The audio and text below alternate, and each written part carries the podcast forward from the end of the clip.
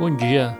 O devocional desta quinta-feira, 18 de março, se encontra no Evangelho segundo João, capítulo 8, versículos 12 a 20.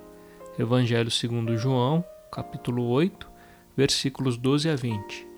E o trecho começa assim: Falando novamente ao povo, Jesus disse: Eu sou a luz do mundo.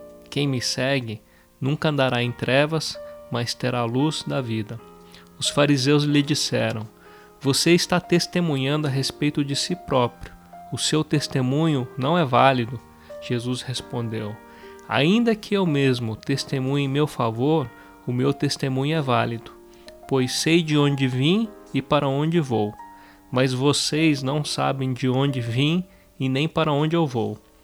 Vocês julgam por padrões humanos, eu não julgo ninguém. Mesmo que eu julgue, as minhas decisões são verdadeiras, porque não estou sozinho. Eu estou com o Pai que me enviou. Na lei de vocês está escrito que o testemunho de dois homens é válido.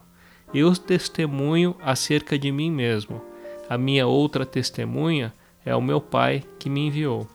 Então lhe perguntaram: Onde está o seu Pai? Respondeu Jesus: Vocês não conhecem nem a mim, nem a meu Pai. Se me conhecessem, também conheceriam a meu Pai. Ele proferiu essas palavras enquanto ensinava no templo, perto do lugar onde se colocavam as ofertas. No entanto, ninguém o prendeu, porque a sua hora ainda não havia chegado. O trecho de hoje começa com uma importante afirmação do Senhor Jesus: Eu sou a luz do mundo.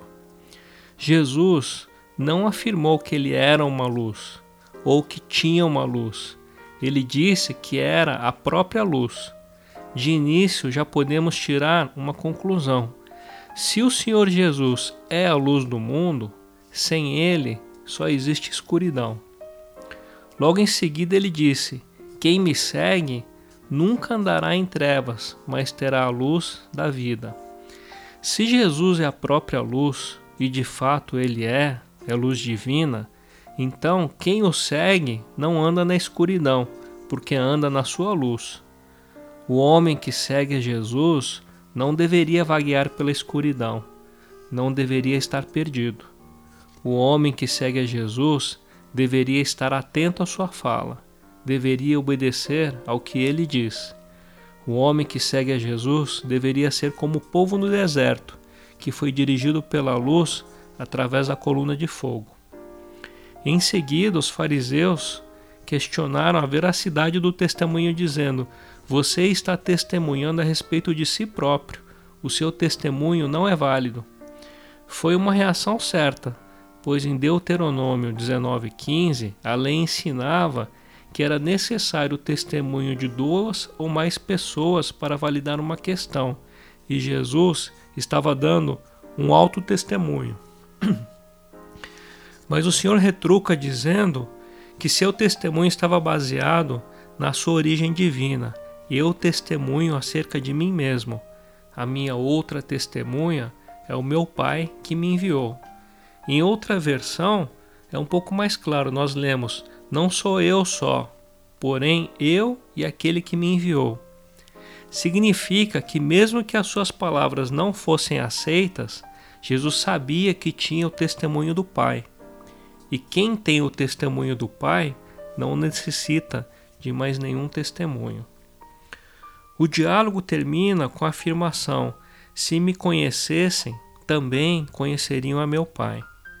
Os fariseus se consideravam povo escolhido, filhos da promessa, conhecedores da vontade de Deus.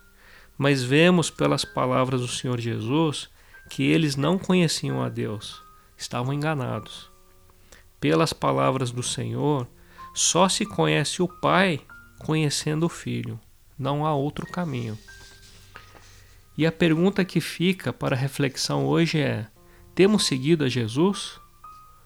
ou temos questionado a sua autoridade como os fariseus? No capítulo anterior, o Senhor Jesus disse que ele era água viva para os que tinham sede. No capítulo de hoje, o Senhor Jesus diz que ele é a luz para os que estão em trevas. Jesus é a luz do mundo. Ele é a sabedoria para o ignorante, é a santidade para o impuro, a alegria para o triste. Aquele que segue a Cristo não será deixado na escuridão. Aquele que segue a Cristo não será deixado na ignorância. Aquele que segue a Cristo não andará em dúvidas ou incertezas, mas verá o caminho que conduz ao céu. Desfrutará a luz da presença de Deus. As outras luzes que iluminam suas vidas desaparecerão, mostrando-se inúteis. No entanto, a luz que Cristo dá a todos, os seus seguidores jamais falhará que possamos seguir a Jesus pelo que Ele é, o Cristo, nosso Senhor e Salvador. Que Deus os abençoe.